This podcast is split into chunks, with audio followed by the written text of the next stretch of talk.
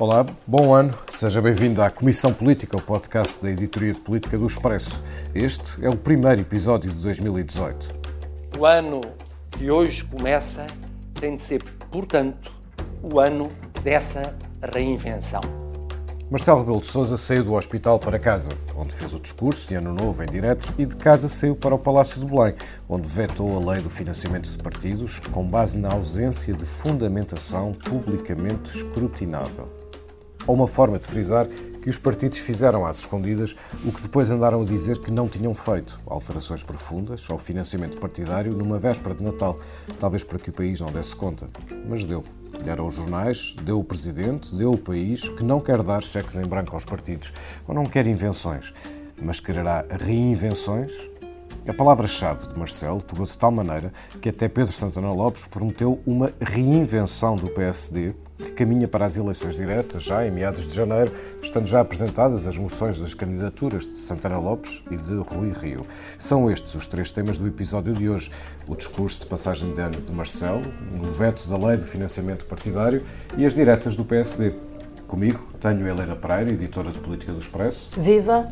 E Ângela Silva, jornalista do Expresso, que acompanha a Presidência da República. Olá, bom dia. Eu sou o Pedro Santos Carreiro.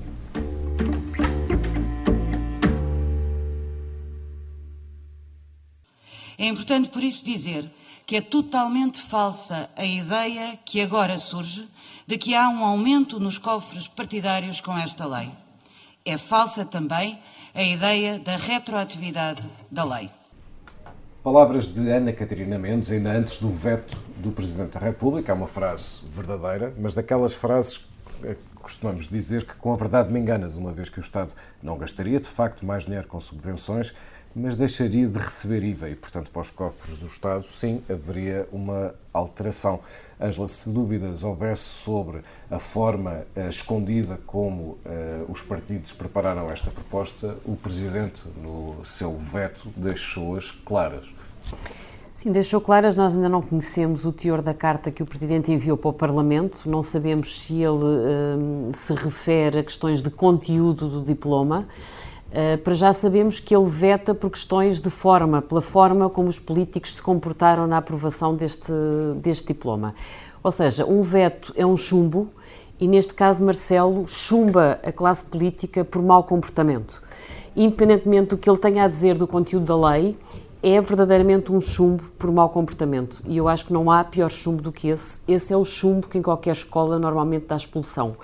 Portanto, isto é de facto uma reprimenda séria. Marcelo já vetou seis diplomas durante estes dois anos de mandato, mas eu acho que este é o veto claramente mais pesado, não só porque atinge toda a classe política, pronto, o CDS e o PAN não votaram o diploma, mas os, os, os, principais partidos estão todos envolvidos. Aliás, há aqui uma certa ironia: Marcelo tem pedido pactos de regime, não conseguiu nenhum, e este que parecia um pacto de regime é, no fundo, uma nódoa pelo comportamento dos partidos e é uma nódoa que leva uh, com o veto uh, politicamente mais pesado da parte do chefe de Estado. De qualquer forma, eu tenho curiosidade em perceber o que é que Marcelo diz do conteúdo da lei porque, porque ele é professor de Direito Constitucional, porque ele provavelmente chegou a, a, a, sinalizar dúvidas ou potenciais dúvidas sobre a constitucionalidade do diploma, quando desafiou, de certa forma, os partidos ou o governo a recorrerem ao Tribunal Constitucional.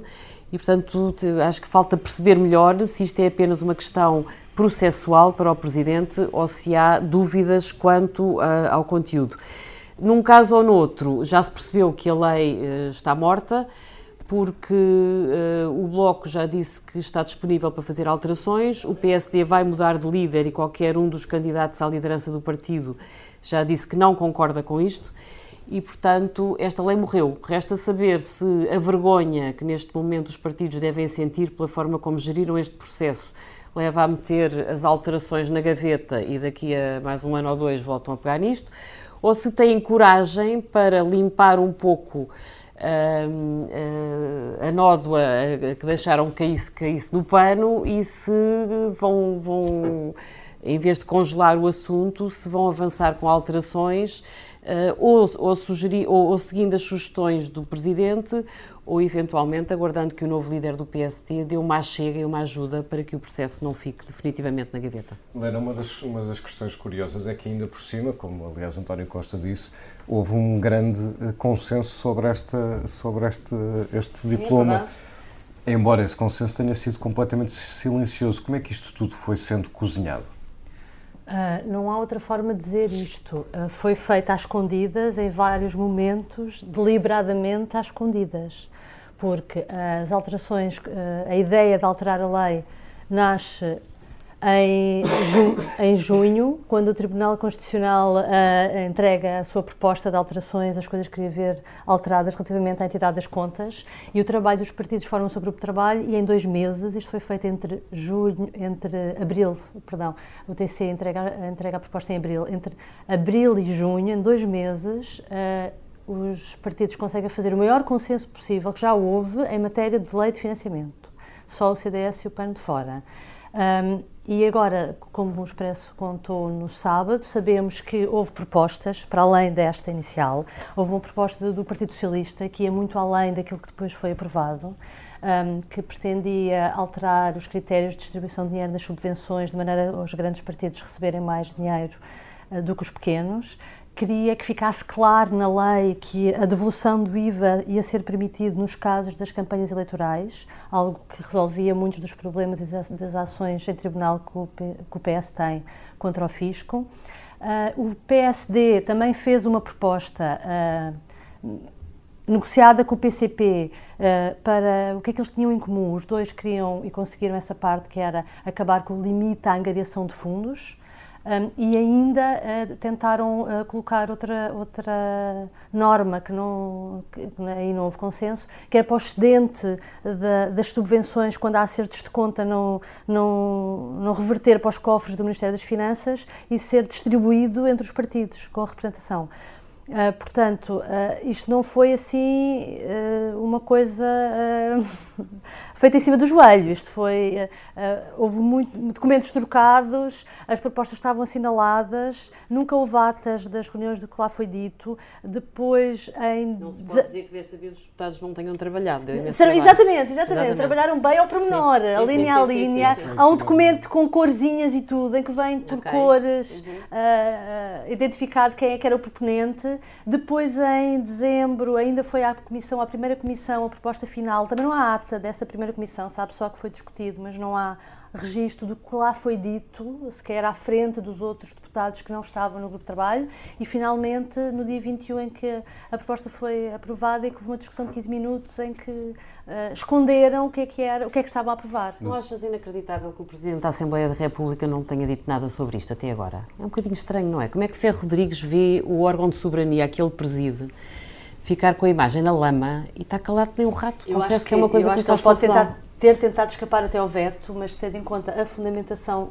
que sabemos até agora do Vai veto... Vai ter que falar, não é? Eh, é eu acho que o veto também lhe é dirigido enquanto, é. enquanto representante uh, é. do funcionamento daquela casa. É, Marcelo e Ferro Rodrigues têm uma ótima relação política e pessoal e eu pagava para saber o que é que eles falaram ao telefone, porque de facto desta vez também é Ferro Rodrigues que leva um puxão de orelhas, sem dúvida. Mas uma das coisas que se percebe é que havia um consenso muito grande que se desfez num instante também, não é? Um, o que é que cada partido queria numa frase? O PS? O PS, o IVA. Tem vários processos em tribunal de reembolso de IVA e queria ver se conseguia ir buscar mais dinheiro. E o PS está, como sabemos, numa situação financeira uh, destruída, enfim. Sim, dava uma ajuda a isso. Sim. Depois, o PC o PCP e o PST a questão da, do limite à agregação de fundos, por razões diferentes. O PCP porque tem uma série de, não só de, de dinheiro que consegue angariar na festa do Avante e também através dos eleitos que dão uma parte do, do salário para, para, o partido, uhum. através de doações, tem uma série de formas de angariar. É o partido que mais dinheiro uh, angaria e, portanto, que menos depende até da subvenção estatal, uhum. tem mais capacidade Uh, mas tu disseste uma frase, pronto, e o, e o PST também, porque é um partido que, que... E o PST quer mais outdoors, percebeu? Sim, sim, exatamente, também houve essa proposta. E, e o Bloco de Esquerda, o que é que quereria? Uh, no Bloco de Esquerda, uh, pois não se percebe, e daí também a, a facilidade com que eles descolaram é, no instante. Estão dispostos a mudar. Dá a impressão que só quiseram alinhar.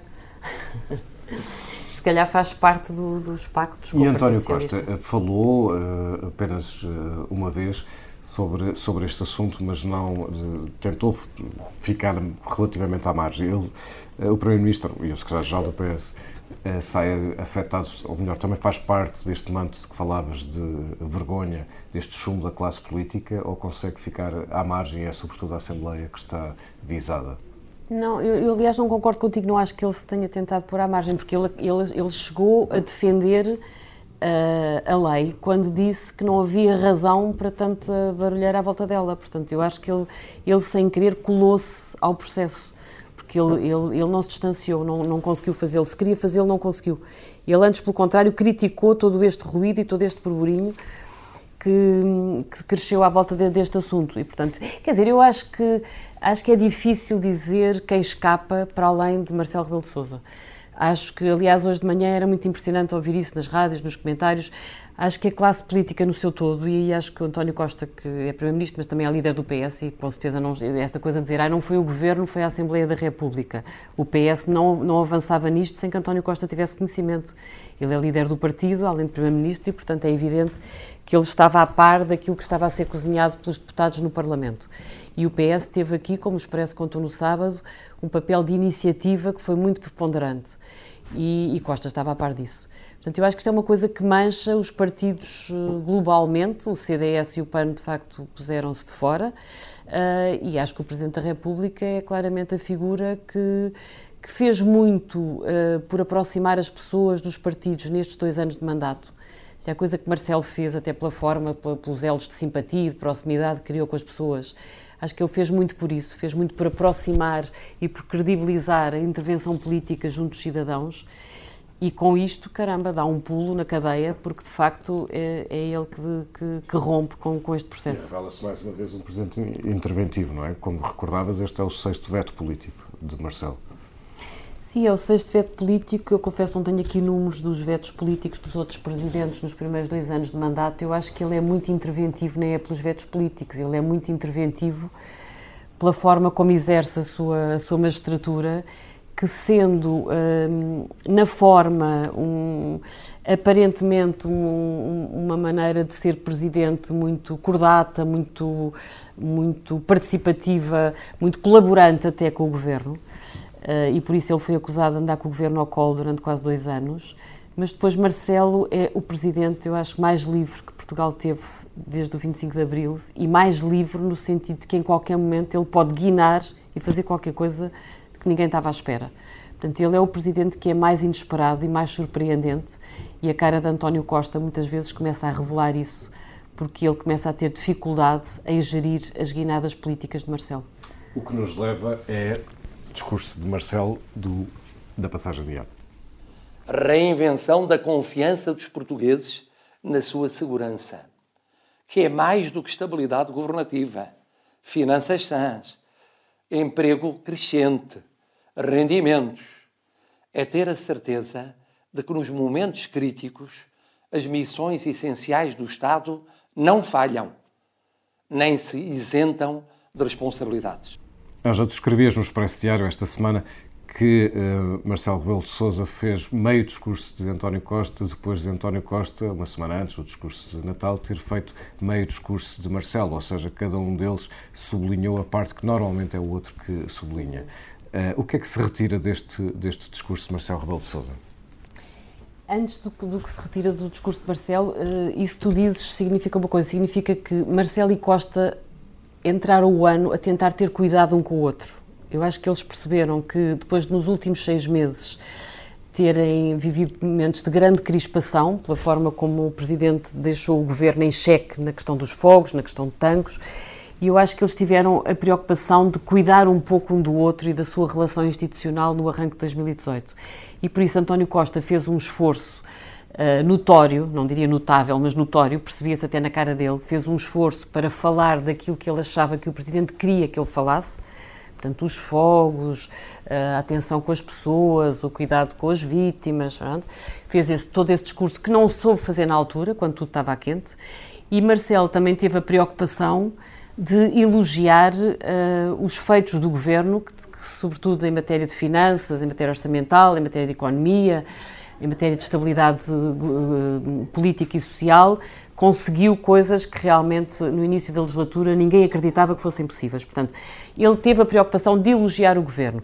Agora, o discurso dele é tramado porque o que ele diz é que bom que isto teria sido se tivesse acabado a meio do ano.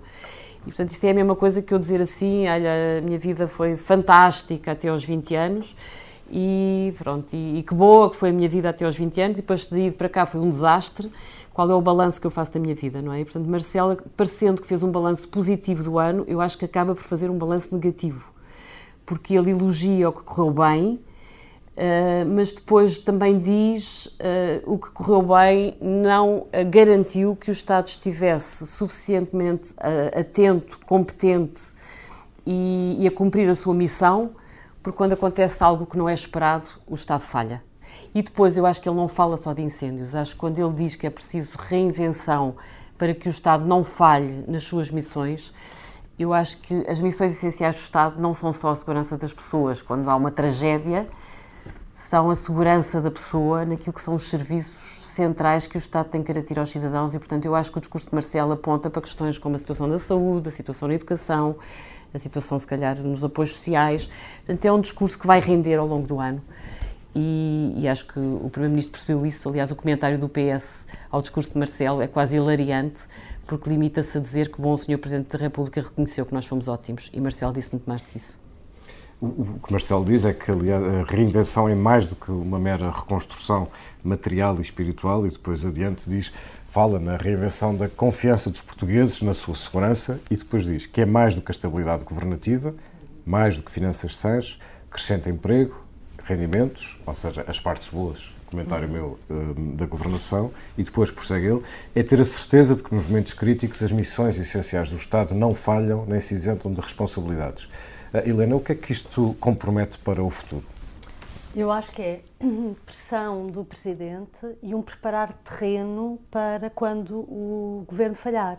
Porque ele avisou, ele estava atento uh, e, portanto, se achamos que foi interventivo neste ano que passou, isto é uh, um sinal de que continuará a ser interventivo um, neste ano começa. Vigilante, por exemplo, em relação à implementação de, de toda a matéria que diz respeito às reformas um, aprovadas em matéria de uh, na reação aos incêndios e à tragédia do ano passado. Podemos esperar que Marcelo vai estar sistematicamente a controlar.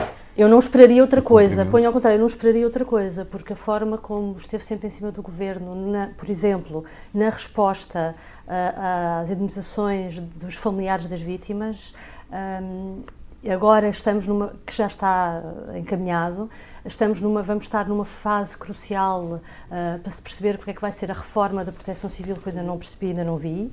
O que é que vai ser feito na floresta que uh, sabemos que demora ser muito tempo mas ainda não vimos. E portanto há outras áreas uh, falando agora da resposta à tragédia dos incêndios que é óbvio que o presidente e que toda a gente espera que ele também esteja presente e lembras-te que ele chegou a dizer que o balanço que vai fazer do seu primeiro mandato tem muito que ver com, com a decisão com, de se recandidatar.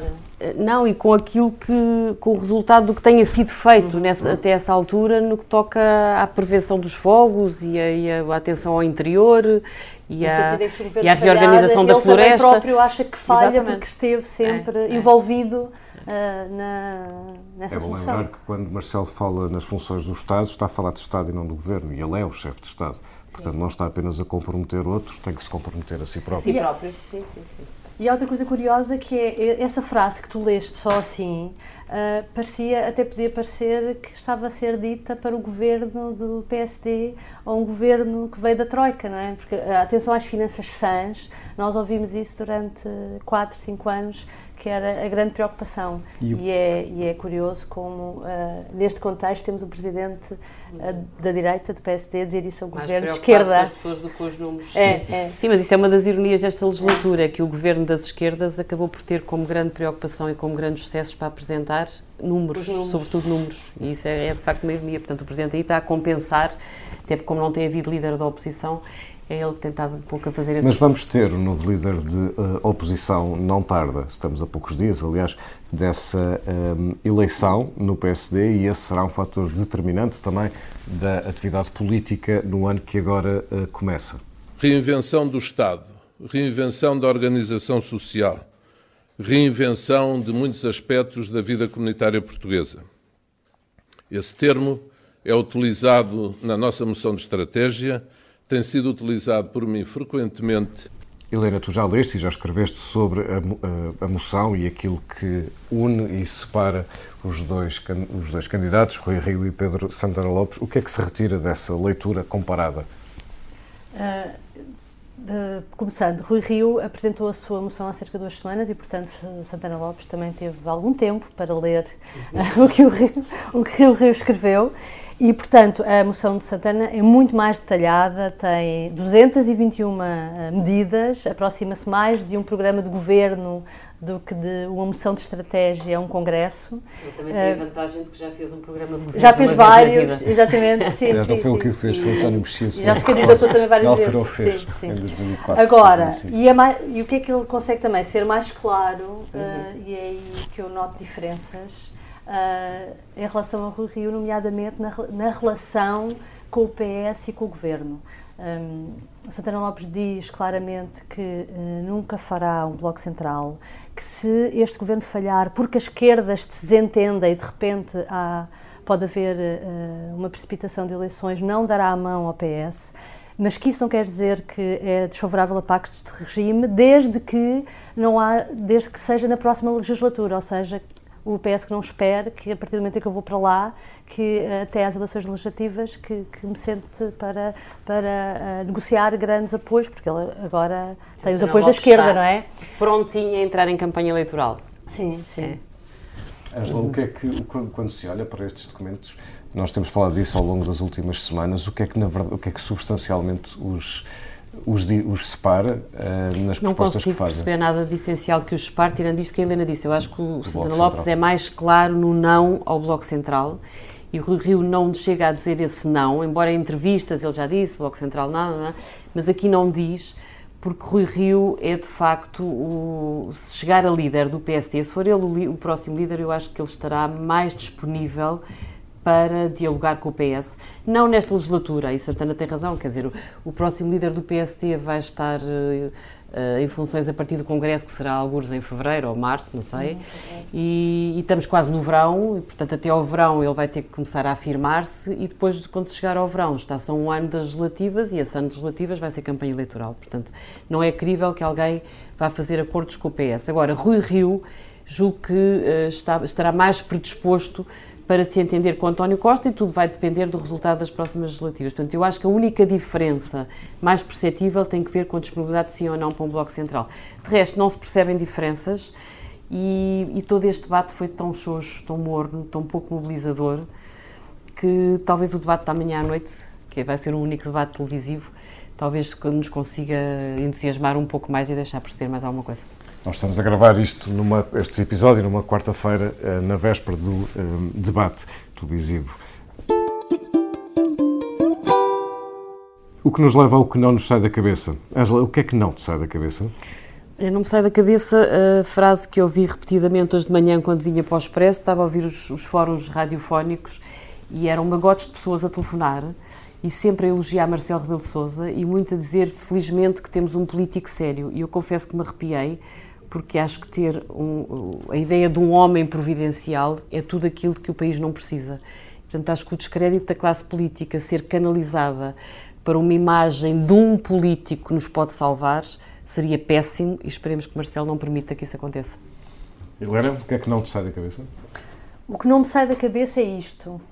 Bom, isso como sabe, isso faz parte da natureza do próprio Presidente, uma vontade indomável de estar sempre em ação e, portanto, mas felizmente rapidamente vamos poder voltar a poder contar com o Presidente, com o Presidente em pleno. António Costa disse esta frase quando foi visitar o Presidente da República ao hospital um, e, e, eu acho que disse esta frase com um sorriso mas esta frase revela muito da relação dos dois e da vontade indomável de estar sempre à ação que, que por vezes tanto irrita o governo e o PS e que uh, eles se esforçam por disfarçar. Uh, e, e, esta frase vem associada a outra prenda que, que António Costa levava ao Presidente, que era um livro de espionagem, que eu acho que também pode ter aqui um duplo sentido.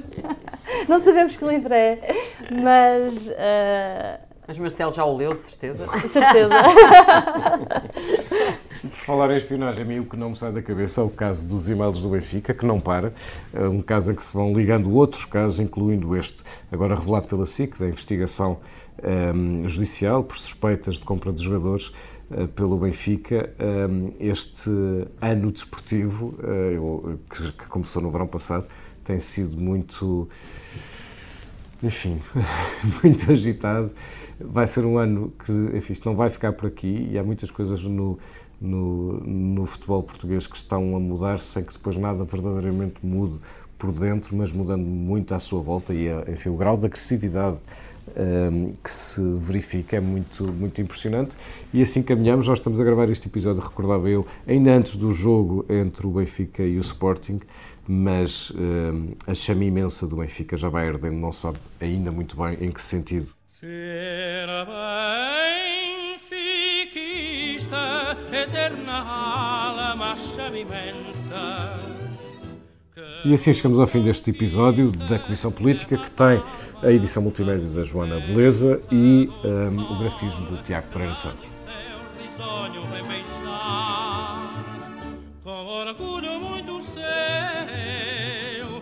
Camisolas berrantes nos campos a vibrar, são papoilas saltitantes.